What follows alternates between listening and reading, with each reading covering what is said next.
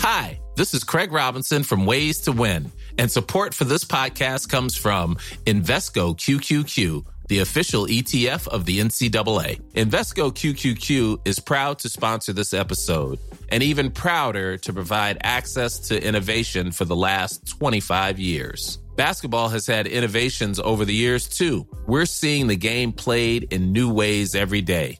Learn more at Invesco.com slash QQQ. Let's rethink possibility. Invesco Distributors, Inc. Coucou. De 1964 à 1985, plusieurs jeunes garçons disparaissent dans une petite ville morose de Russie. La vie de ces garçons, la plupart des gens s'en foutent, personne ne les recherche vraiment. Des mères vont se battre pour découvrir la vérité, mais les premières années ça ne donnera pas grand-chose. Pourtant, tous ont une histoire et même un point commun. Ils font tous partis d'un même club d'adolescents géré par un certain Anatoly Slivko qui l'a ouvert pour permettre aux jeunes du coin de s'amuser et d'avoir diverses activités. Cet Anatoly Slivko propose parfois à un jeune en particulier qu'il choisit personnellement de participer à l'un de ses films amateurs tournés en forêt pour devenir, selon lui, une star de cinéma. Séance de tournage qui finit la plupart du temps par un meurtre filmé par la caméra d'Anatolie. Que deviennent les films d'Anatolie Pourquoi personne ne le dénonce pendant plus de 20 ans? Que faisait-il des corps de toutes ces victimes qui l'emmènent en forêt? Bienvenue pour une nouvelle HVF.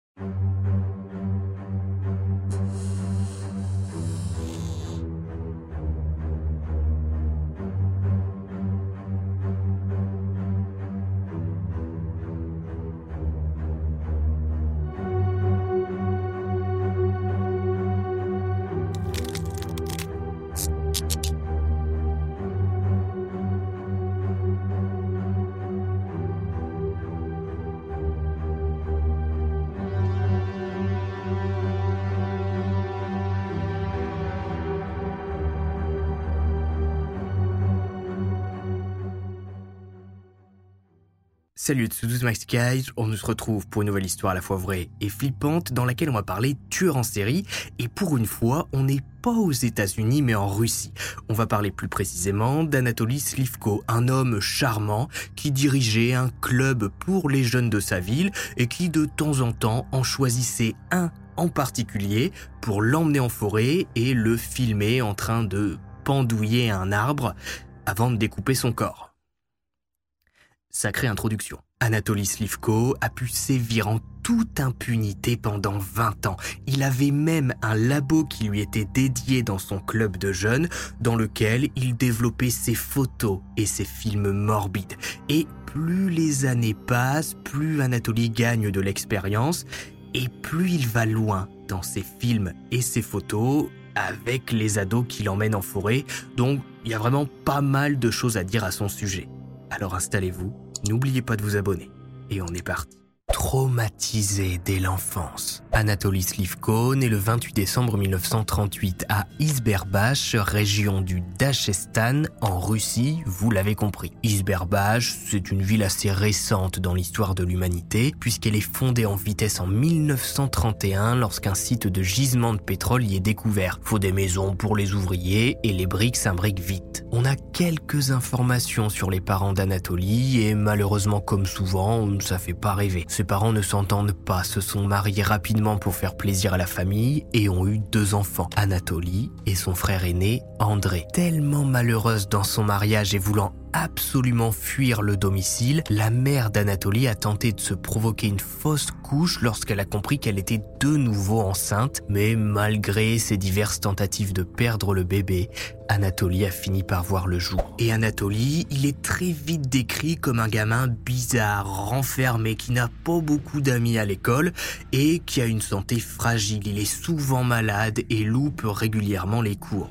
Chez lui, il se met alors à s'intéresser aux animaux et particulièrement aux lapins puisque ses parents en ont qui se baladent dans la cour et qui leur servent en cas de coup dur pour se nourrir. Eh bien, Anatolie va mettre quelques lapins dans une cage et pendant plusieurs jours, plusieurs semaines, il va les regarder, les observer et va tout doucement commencer à fantasmer à l'idée de les tuer. Jusqu'au jour où Anatolie va attraper un couteau, poignarder ces pauvres lapins, les dépecer et faire sécher leur peau sur les murs de sa chambre. Un gamin parfaitement équilibré dès le plus jeune âge. Et en tuant ces lapins, en faisant sécher leur peau dans sa propre chambre, Anatolie se désensibilise tout doucement de la mort. Il ressent pour la première fois la sensation d'enfoncer un couteau dans de la chair. Et puis ses parents ne l'engueulent pas plus que ça. Sacré Anatolie, c'est encore qu'un gamin, voilà, il fait ses petites expériences. Hein.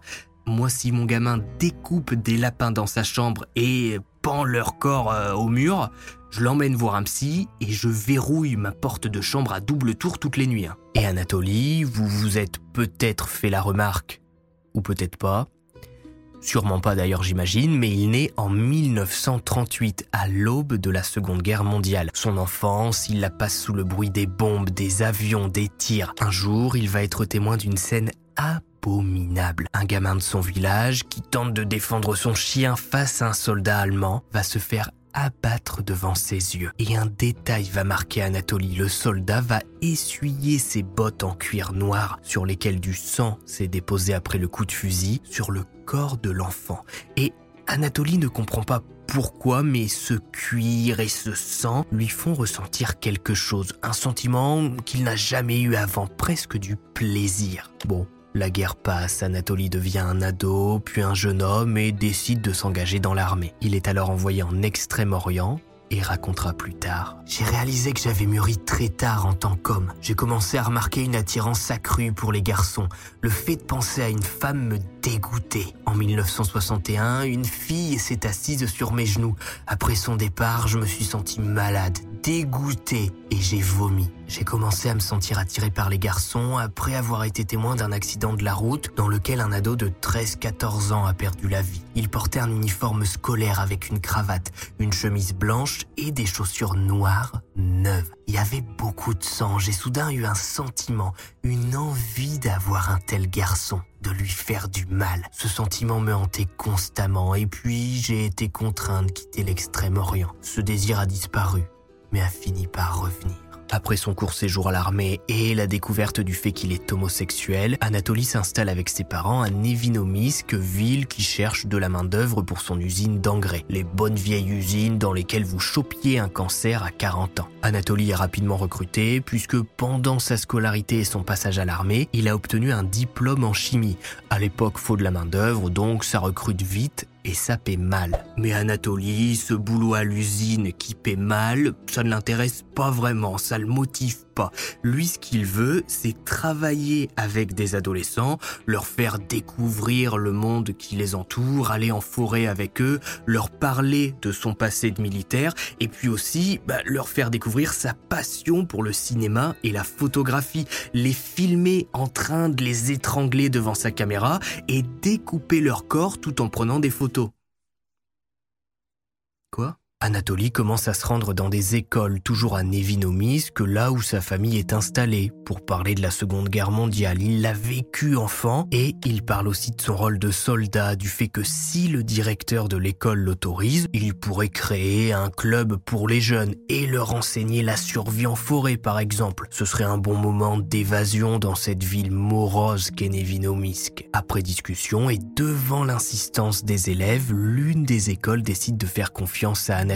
Le directeur le nomme dirigeant d'un club de jeunes qui sera ouvert à tous les enfants et ados de la ville. Anatoly obtient les clés d'un petit local dans lequel il va pouvoir tout doucement mettre ses fantasmes à exécution. Le club de jeunes. Bon bah voilà, Anatoly a son club de jeunes, tout le monde lui fait confiance et personne ne le trouve bizarre. Et c'est normal, hein, à part le fait qu'il ait dépecé Pampan le lapin dans sa chambre quand il était gamin, et qu'il ait un goût prononcé pour le cuir et le sang, bah Anatoly, pour l'instant, il a fait de mal à personne. La seule chose qui dérange les parents d'élèves, c'est qu'Anatoly est un jeune homme dans la fleur de l'âge, beau gosse pour l'époque, et qu'il n'est pas marié. Est-ce qu'il serait gay c'est une insulte hein, pour l'époque. Faut bien se rendre compte que si à l'âge de la vingtaine vous étiez pas encore marié, vous étiez considéré comme bizarre par toute votre famille et tout le village. À notre époque, c'est beaucoup moins courant. J'ai l'impression que ça a sauté en fait une case et que la famille nous met plus la pression quand on est en couple pour avoir des enfants et pas forcément pour se marier.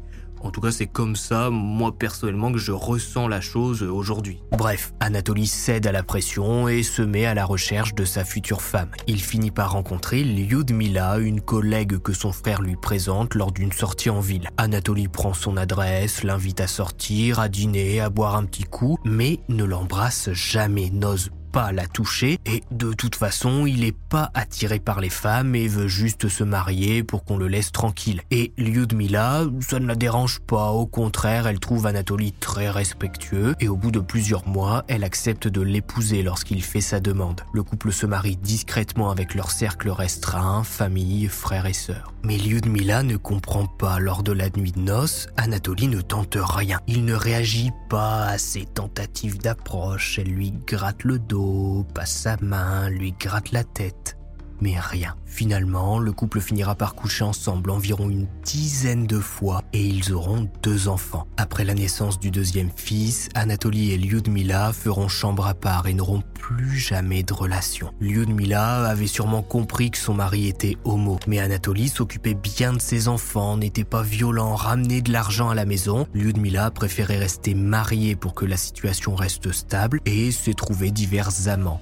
Elle dira plus tard, au fil des années de notre mariage, j'ai beaucoup souffert d'insatisfaction sexuelle. Anatolie montrait des signes évidents d'impuissance. Lorsque notre fils est né, notre vie intime s'est arrêtée. Il traitait bien ses enfants, même s'il ne faisait rien avec eux. Les enfants l'adoraient. Voilà, Anatoly a deux gamins, il est marié, il a suivi le schéma strict imposé par la société de l'époque, il peut se reconcentrer sur son club de jeunes. Avec le peu de moyens qui lui sont proposés au début, Anatoly va organiser des randonnées en forêt et des stages de survie le temps de quelques jours. Il impose à ses élèves de venir tous en uniforme et avec des belles bottes en cuir. Bottes en cuir qu'ils s'amusent à renifler à plein poumon dès que les jeunes sont couchés dans leur tente le soir. T'es tranquillement dans ta tente en pleine forêt en pleine nuit, tu penses qu'un sanglier est en train de renifler tout autour de toi, alors que c'est ton prof le détraqué qui sniffe tes pompes que t'as pas retirées depuis deux jours. Le club d'Anatolie va se développer rapidement. Ses excursions en forêt plaisent les ados du coin, adorent écouter ces histoires d'enfance et de militaires. Ce sont plus de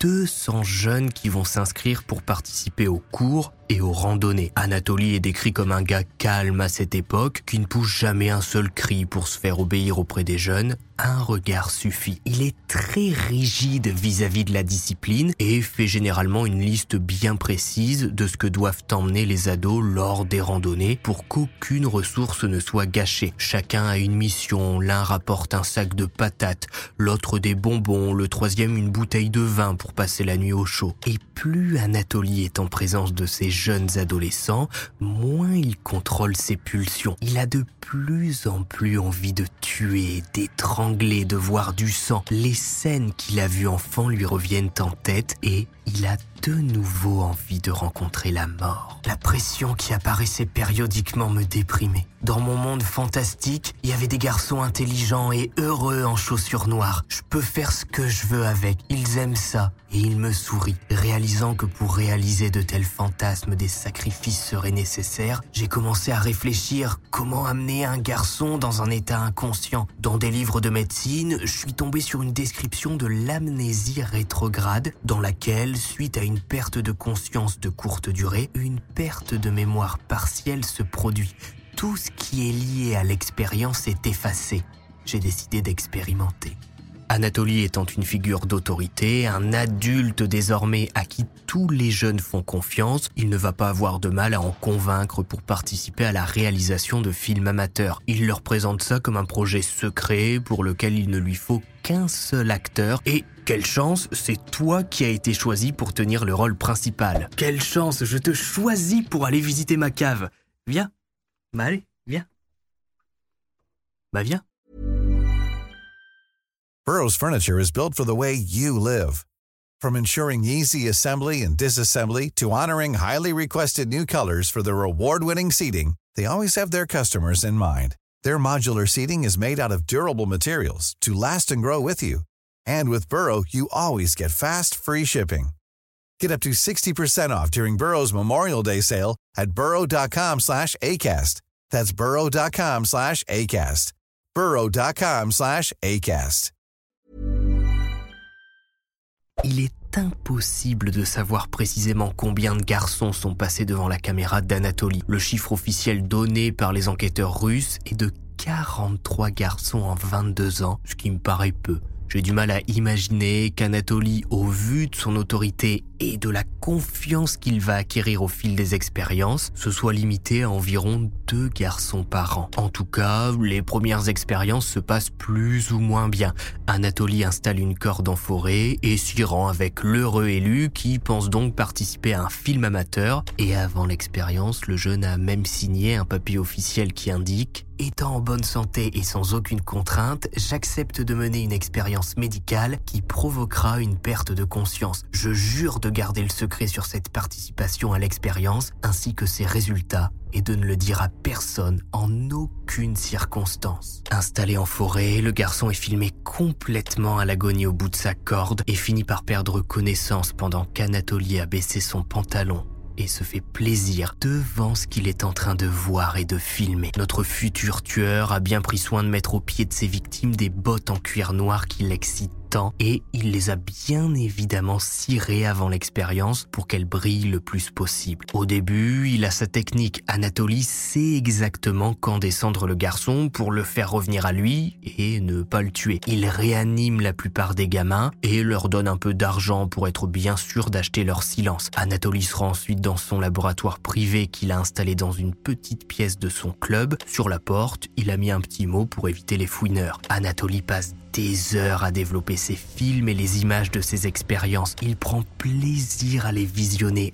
encore et encore chez lui. Anatoly tient aussi un journal intime qui sera découvert plus tard dans lequel il note toutes ses expériences que je vous présenterai juste après. Puisque Anatoly, il a de l'imagination, il va pas se contenter en 22 ans de carrière et d'expérience d'une simple corde en forêt.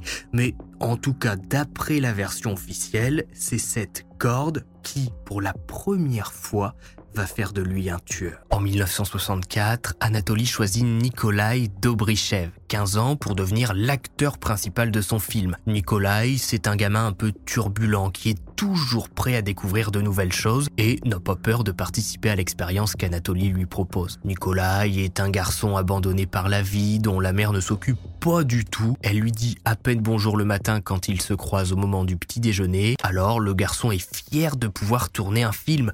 Peut-être que sa mère le remarquera après ça. Il sera avec plaisir au point de rendez-vous en forêt sans rien dire à personne pour faire la surprise à sa mère et lui montrer la future cassette, le film dans lequel il s'apprête à jouer qu'enfin elle le remarque. Sauf que l'expérience tourne au drame, suspendu trop longtemps pendant qu'Anatoly filme et se fait plaisir.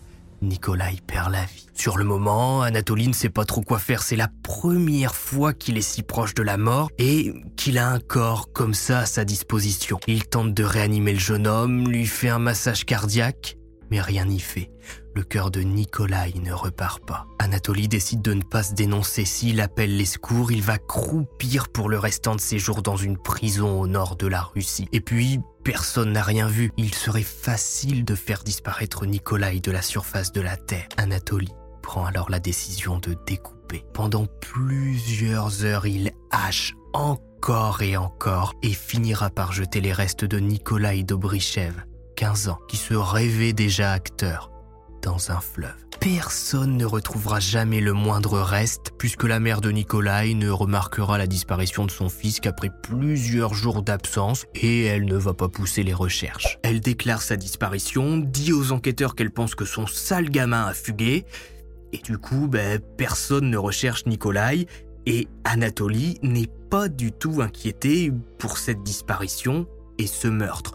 Pourtant, même si Nikolai est considéré comme son premier meurtre, il faudra attendre officiellement 9 ans pour qu'Anatoly s'attaque à un autre adolescent. Le 14 novembre 1973, Alexandre Nezmianov, 15 ans, est emmené en forêt. Il a signé le document, a reçu des chaussures bien cirées de la part d'Anatoly et est prêt à passer devant la caméra. Il laisse son professeur lui passer une corde au cou, lui bloquer les mains et les jambes.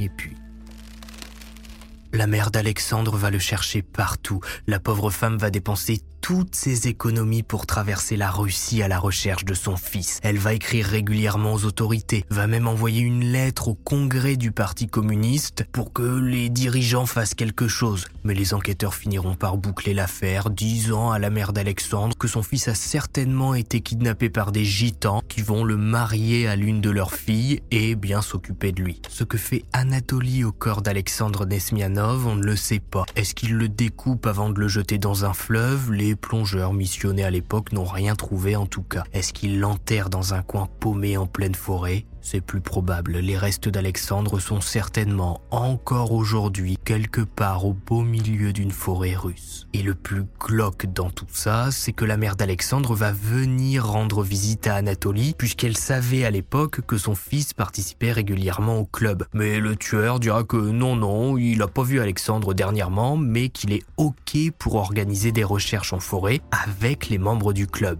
Anatolie va donc organiser une battue avec les 200 jeunes de son club qui se sont tous rendus disponibles pour ce week-end de recherche pour retrouver l'adolescent disparu. On est quand même sur un sacré niveau de psychopathie là. Et c'est le meurtre d'Alexandre qui va définitivement faire plonger Anatolie dans une spirale meurtrière. Personne ne le soupçonne, il est toujours bien vu, dirige d'une main de fer son club de jeunes, donc il va décider désormais de faire la différence entre expérience non létale, étrangler un adolescent et le laisser survivre, et expérience létale, allumer sa caméra et prendre la vie de l'adolescent tout en tournant son fil. Les prochains meurtres d'Anatolie ne seront plus des accidents. L'hécatombe.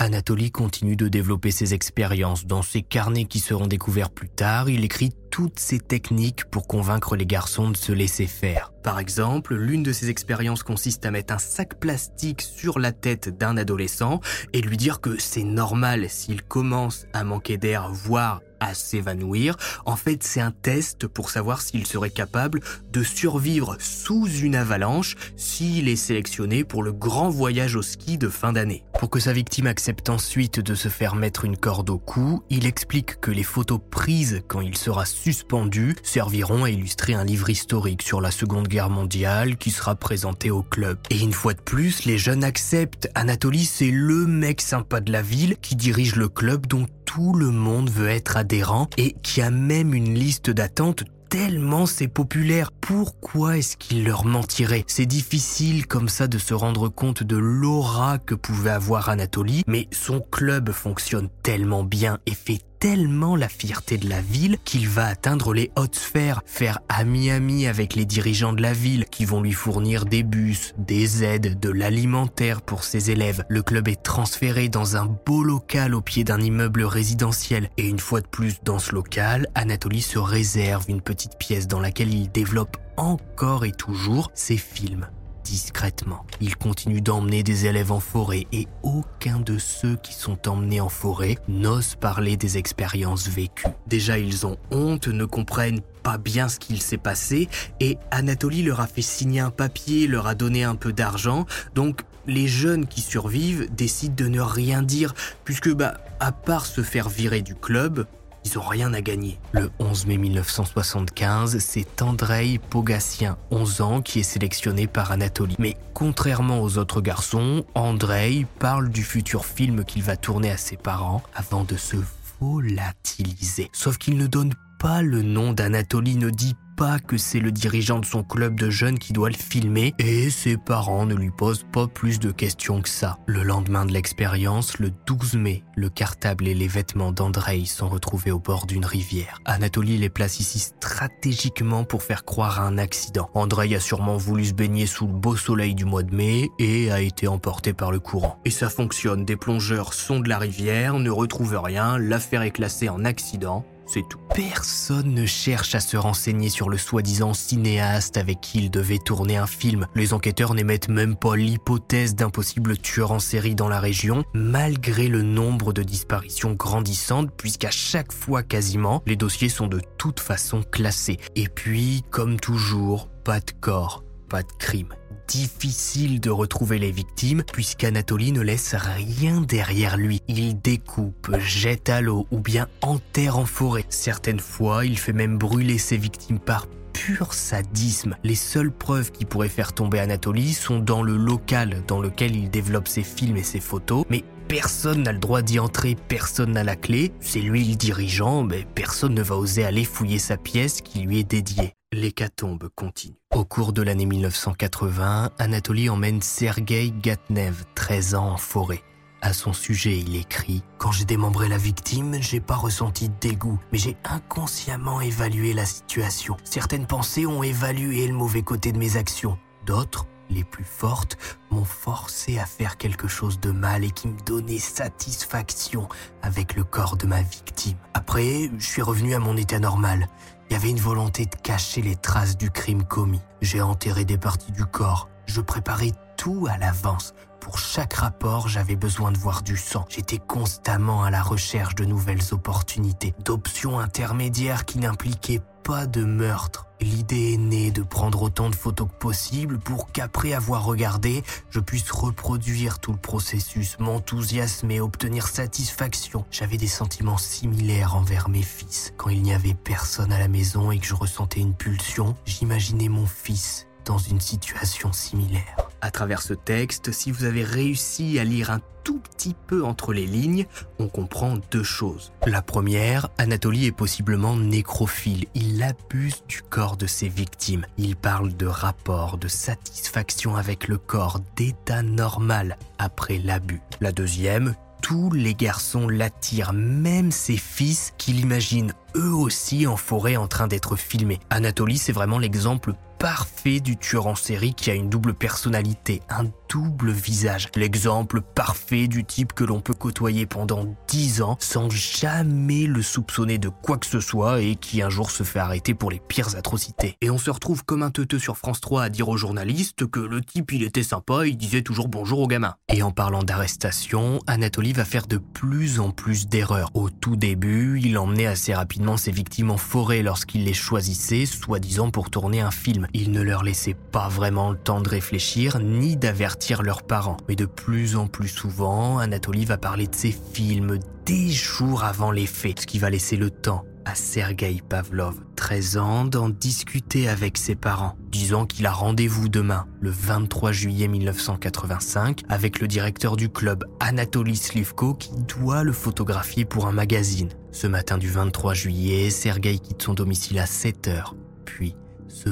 volatilise. Le soir, l'adolescent ne rentre pas du club. Ses parents s'inquiètent tout de suite, déposent plainte, indiquent que leur fils avait rendez-vous pour un shooting photo avec Anatoly Slivko. Mais l'enquête traîne. La disparition de Sergei n'intéresse personne. Il faudra attendre le 13 novembre, quasiment quatre mois après la disparition de l'adolescent, pour que le dossier soit enfin pris au sérieux par les autorités russes et plus particulièrement par une femme, Tamara Langeva, procureure adjointe qui, en l'absence de l'enquêteur principal de la ville, reçoit divers dossiers sur son bureau. En voyant le nombre de disparus de toutes ces dernières années, Tamara va se dire que les flics du coin foutent pas grand chose et que pour le peu de temps qu'elle est à ce poste de remplacement, elle va essayer de pousser un petit peu les enquêtes. Tamara va être la première et la seule dans toute cette affaire à comprendre qu'il se passe quelque chose à Nevinomisk et plus particulièrement dans le club dirigé par Anatoly. Tous les jeunes qui ont disparu ces dernières années y étaient inscrits mais personne ne s'est jamais intéressé à leur histoire ni à leur sort. Tamara, pour faire avancer le dossier Sergei Pavlov, décide de se rendre au club et, par chance, au moment où elle s'y rend, Anatoly est absent. Il est parti avec un jeune faire une excursion en mer, mais le club reste ouvert en son absence et les autres jeunes du coin peuvent venir s'y poser. Elle s'ouvre alors un bureau pour quelques heures et demande un à un aux adolescents de venir répondre à ses questions. C'est à ce moment précis que toute l'affaire Anatoly Slivko explose au visage de Tamara. Les jeunes parlent, lui expliquent diverses expériences, des trucs pas méchants, mais dont ils sont ressortis un petit peu traumatisés. Anatolie les a emmenés en forêt, les a filmés, mis au bout d'une corde. Certains ont eu un sac plastique sur la tête, d'autres, quand ils se sont réveillés, ont remarqué qu'Anatolie était en train de se rhabiller. Ces films, les jeunes ne les ont jamais vus, ils ne savent pas ce qu'Anatolie en a fait. Certains de leurs camarades ne sont jamais revenus de ces tournages, mais personne n'ose parler. Et de toute façon, aucun flic ne leur a jamais posé de questions. Donc, pour garder leur place dans le club, personne n'a rien dit. Certains jeunes ont tout de même parlé de ces expériences à leurs parents traumatisés après les faits, mais la plupart d'entre eux n'ont pas vraiment cru leur enfant ou ne voulaient pas avoir de problème. Après tout, le gamin a bien signé un papier d'Anatolie, il a eu de l'argent et revenu vivant. La prochaine fois, il réfléchira avant d'accepter tout et n'importe quoi. Super sympa les parents. Tamara Langeva peaufine son dossier, enregistre un à un les témoignages, regroupe les disparitions de Nikolai de Brichev, Alexandre Nesmianov, Andrei Pogazien, Sergei Fatnev et Sergei Pavlov dans une même enquête et demande un mandat de perquisition pour fouiller le club d'Anatoly Slivko. Mandat qu'elle obtient le 28 décembre et qu'elle exécute le soir même. Arrivée au club, les enquêteurs accompagnés de Tamara sont bien reçus par Anatoly, qui est avec son groupe de jeunes en train de préparer une petite fête pour la nouvelle année qui approche à grands pas. Devant le mandat de perquisition, Anatoly ne flanche pas et laisse les équipes fouiller le bâtiment jusqu'au moment où l'un des enquêteurs arrive devant son local de développement de films. Anatoly explique que c'est son laboratoire, qu'il ne faut surtout pas entrer, qu'il y a des produits chimiques pour développer des photos des films, impossible de l'ouvrir avec autant de personnes.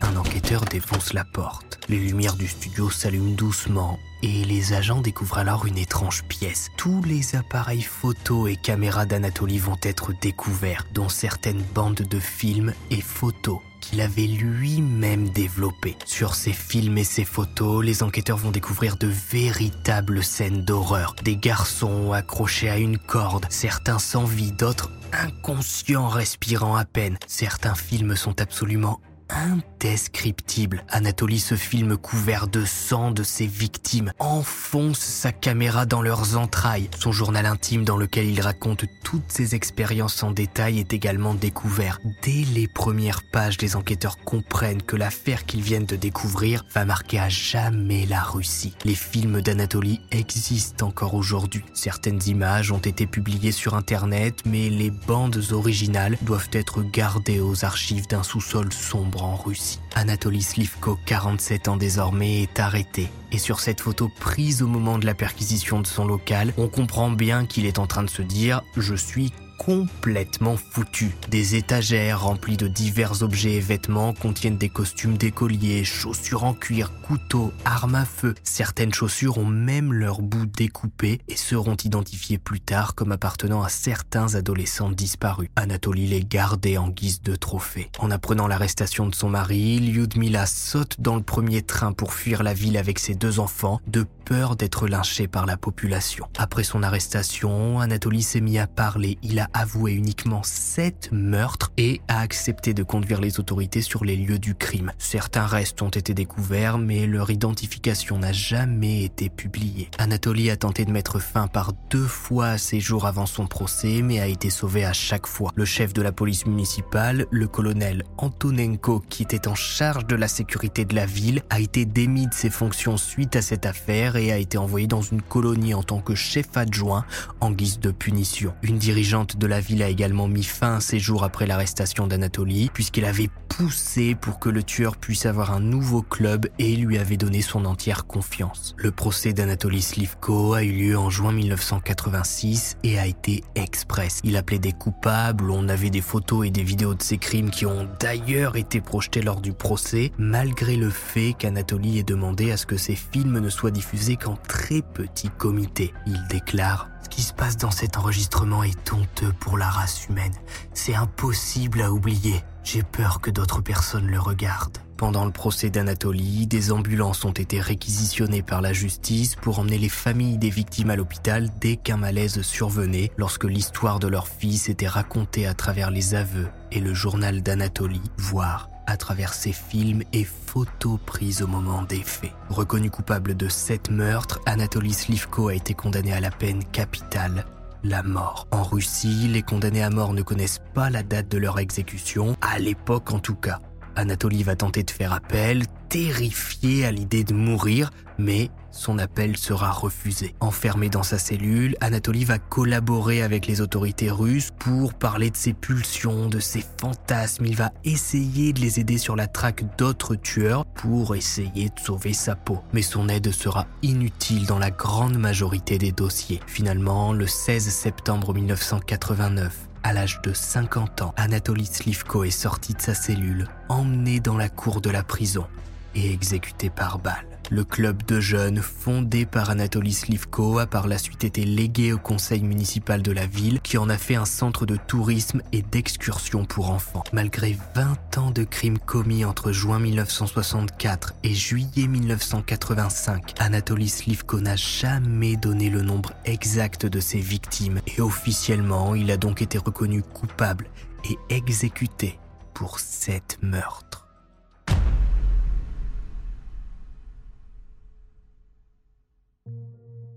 Si vous avez regardé cet HVS jusqu'au bout, mettez film en commentaire puisque Anatoly filmait la plupart de ses expériences et c'est grâce à ses films et ses photos qu'il a fini par être arrêté. Après, c'est Max Guys, j'espère que cet HVF vous aura plu. N'oubliez pas le pouce bleu de vous abonner, ça fait toujours plaisir et ça soutient vraiment la chaîne. On se retrouve sur Instagram et Twitter pour ceux qui veulent, j'y suis très actif. Et la semaine prochaine, pour une nouvelle histoire à la fois vraie et flippante, vendredi à 18h, comme d'habitude. Et puis, bye